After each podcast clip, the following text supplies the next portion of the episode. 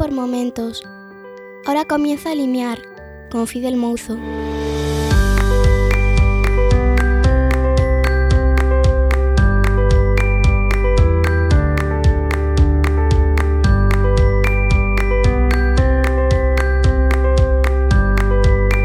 Hoy lo hemos vuelto a hacer y luego de mucho tiempo he podido volver a tu limiar, al físico, y qué alivio, porque realmente durante el tiempo que ha durado esto he pensado que ya no se podría hacer más.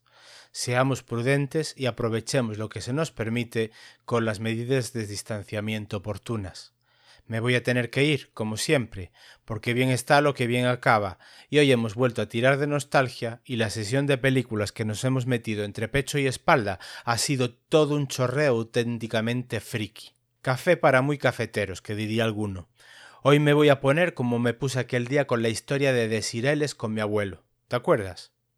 Yo creo que todavía no tienes claro por qué hemos escogido las dos películas que hemos visto y no otras, y por qué tengo que esperar siempre a limiar para contarte mis razones. Pero la verdad es que las pelis ya tenían su qué para comentar sobre ellas mientras las veíamos, y no te iba a interrumpir con mis tonterías para contarte el por qué para mí significan tanto las dos. Pero vamos saliendo, que luego me alargo y tengo que llegar a casa, que me esperan y tú querrás recogerte pronto. Recuerdo perfectamente cuando fui al cine por primera vez. Se estrenaba ET, el extraterrestre, 1982, y mi padre nos llevó a mi hermano y a mí. Mi hermana apenas rebasaba los dos años, y si ir al cine era algo extraordinario en nuestra casa, imagina tener que llevar a una niña tan pequeña. Pues nada, se quedó en casa con mi madre y mi padre nos llevó a los dos mendrugos a verla. Recuerdo nervios, muchos nervios, casi tantos como cuando vi por primera vez Superman en la tele, aunque de esto creo que ya sí te he hablado otras veces, ¿no? El caso es que en ese momento mi hermano tendría unos cinco años y yo seis, y sí recuerdo que estas primeras sesiones de cine estaban muy vinculadas a la Navidad. Es decir, en casa se esperaba que fuese la Navidad para ir al cine. No te voy a contar lo que significó ET para dos niños de esa edad porque te lo puedes imaginar. Pura magia. Júntalo con ser la primera película en pantalla grande. El caso es que aquella experiencia fue todo un milagro. Nos imagino a mi hermano Juan y a mí estar viendo aquella película y de repente dilatársenos las pupilas por la falta de luz y también por el efecto que aquel espectáculo de luces por las naves espaciales y de efectos por el muñeco monete que encarnaba aquel ET tuvo en nosotros y todo el universo de historias en pantalla grande que se abrió. Y me dirás, ¿qué narices tiene que ver ET en todo esto si no la hemos visto hoy? Pues tienes razón, pero quería ponerte en cierto contexto. Te acabo de decir que nuestra asistencia al cine se debía a que en las fechas navideñas mis padres querían darnos otro punto especial, más allá de los regalos que podían dejarnos los Reyes Magos la noche del 5 de enero y también más allá de las posibles reuniones familiares que pudiese haber. Hoy recuerdo con amor infinito las filigranas que tenía que hacer mi padre para llevarnos al cine e ir un rato antes a encargar los regalos de última hora que traerían los reyes, pero que no podían notarse que estaban encargados por él, porque sus hijos, presentes, no debían saber más de lo necesario. Eso sí que era magia. El cine, por las razones que te doy, se podía confirmar como una cita anual navideña. Y si te soy sincero, no sé si en el año 83 realizamos tal tradición, porque repasando un poco ninguna de las películas que se estrenaron esas navidades, la recuerdo en una sala, y no sé si había alguna que nos mereciera realmente la pena. Sí que recuerdo la del año 1984. Vaya si me acuerdo. Recuerdo incluso que hubo una disputa bastante fuerte por decidir cuál ver, porque eran dos las que estaban en liza. Dos películas que igual marcan un poco la personalidad que tenemos mi hermano y yo, y que visto con perspectiva graban más a fuego lo que somos como adultos él y yo hoy en día. Esta es la historia de cómo gané en la elección de la película. Y no te lo voy a contar como un triunfo, porque reconozco que muchas veces mis decisiones han sido por puro capricho y no tanto por razones de peso. Aunque éramos críos, y en esto reconozco que el ser mayor once meses daba cierta ventaja. El caso es que las dos películas, te decía, eran muy definitorias de la forma de ser que cada uno teníamos en ese momento y que cada uno tenemos hoy en día. Y te las voy a trasladar a través de sus temas musicales y que hemos escuchado mientras las veíamos.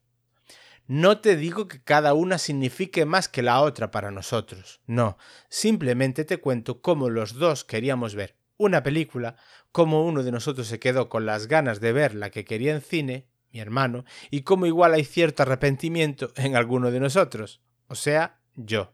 Pero de aquella manera, que los años que teníamos en aquella época nos dan ciertas perspectivas que ni mucho menos tenemos hoy en día. Ni que decir tiene que yo era un niño con ciertos miedos, que una de las películas que hemos visto, como ya sabes, tiene fantasmas, bichos raros que hoy en día han envejecido muy bien,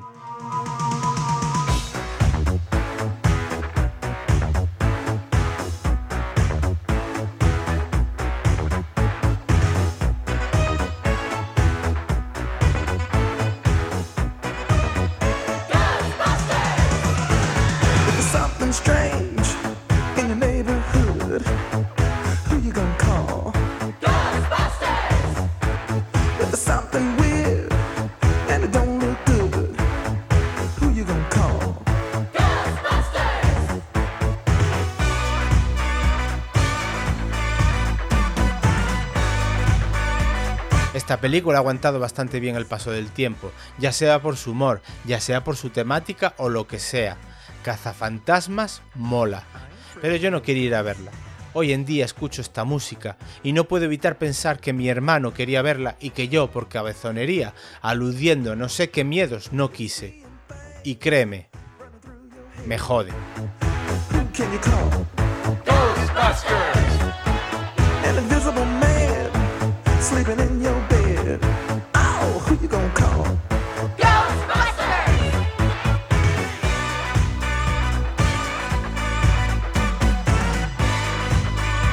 Ver a Bill Murray, Sigourney Weaver, Dan Aykroyd o incluso aquel bajito cabezón y gafotas de Rick Moranis.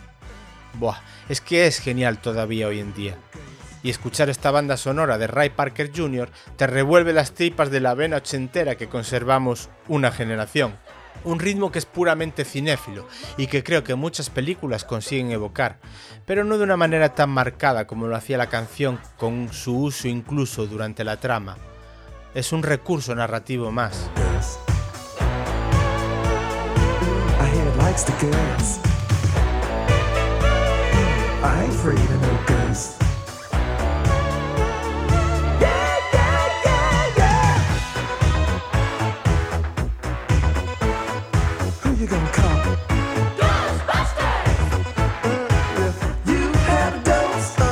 La siguiente película la que resultó ser la ganadora, la elegida aquellos últimos días del mes de diciembre de 1984 o días de inicio de 1985, fue una película que ha envejecido mal.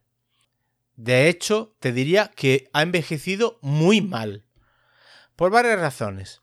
La principal, pero para mí es fundamental, es el ritmo. Es muy, muy, pero que muy lenta. Los efectos también han sufrido con el tiempo cierto óxido, es lógico, pero aún así su recuerdo es maravilloso.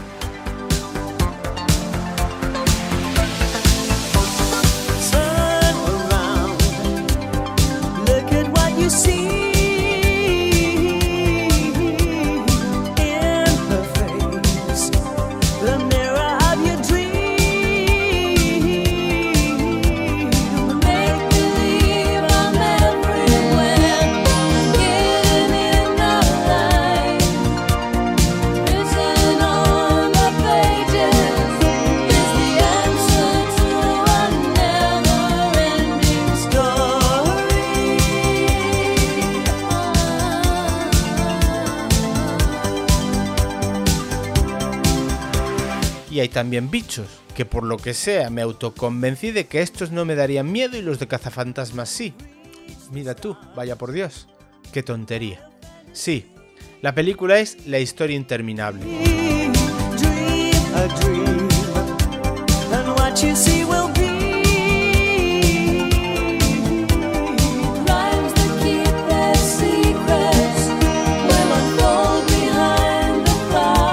El niño lector Bastian, que hace una inmersión total y de manera literal leyendo un misterioso libro, en una librería refugio, viajando a fantasía, donde la nada lo está devorando todo.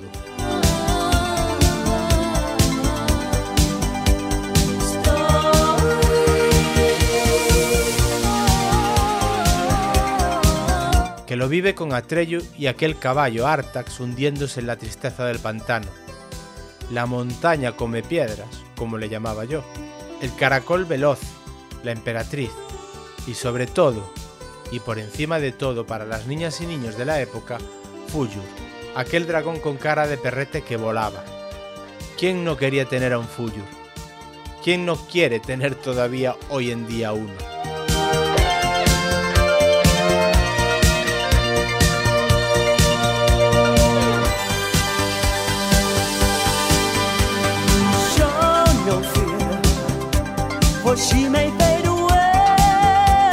La música, esta banda sonora que estás escuchando que no se usa apenas durante la trama y sí recuerdo en los títulos de crédito, pero que creo consigue cada vez que la escucho, igual porque en la época se ponía una y mil veces, evocar todo lo que tenía de magia aquella película, aunque haya envejecido mal.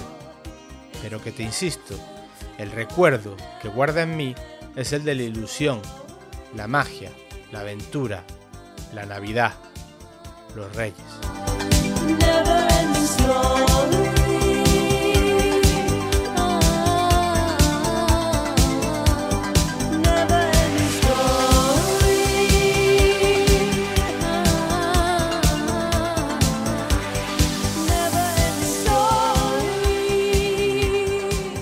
Escucha, Liman.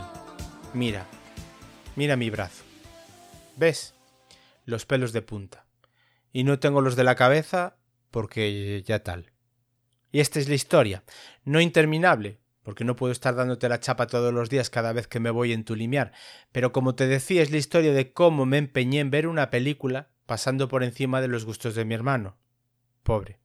Pero que si tengo que elegir una, me quedo con la que no vimos en el cine porque ha aguantado mejor el paso del tiempo y creo que es una mejor película, más acabada como es Cazafantasmas.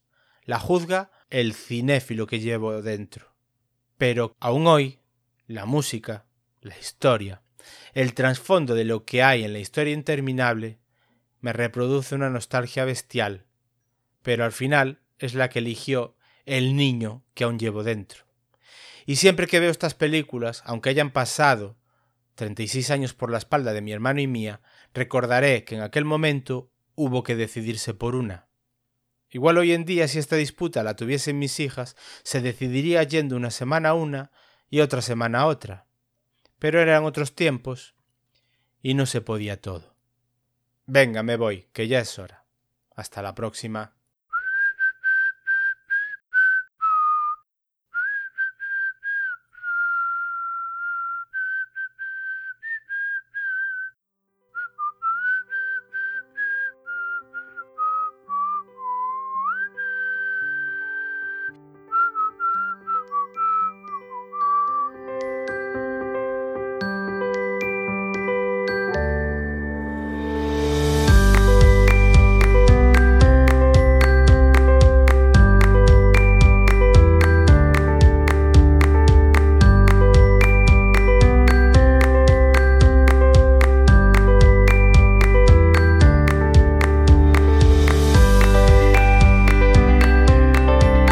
Si te gusta este programa y lo escuchas desde la plataforma o la aplicación de iVoox, te pedimos que le des al botón me gusta que acompaña este audio. Si lo haces desde otra plataforma y también quieres, puedes hacerlo buscándonos en iVoox.com.